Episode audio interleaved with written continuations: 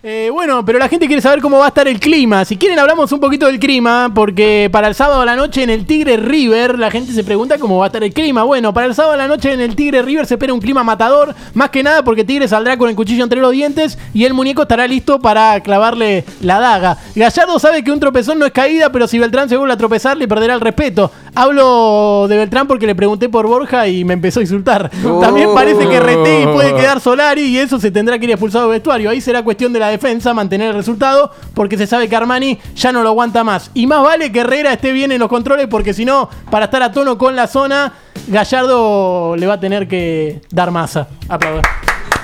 Oh, ya. ¿Volvió la masa?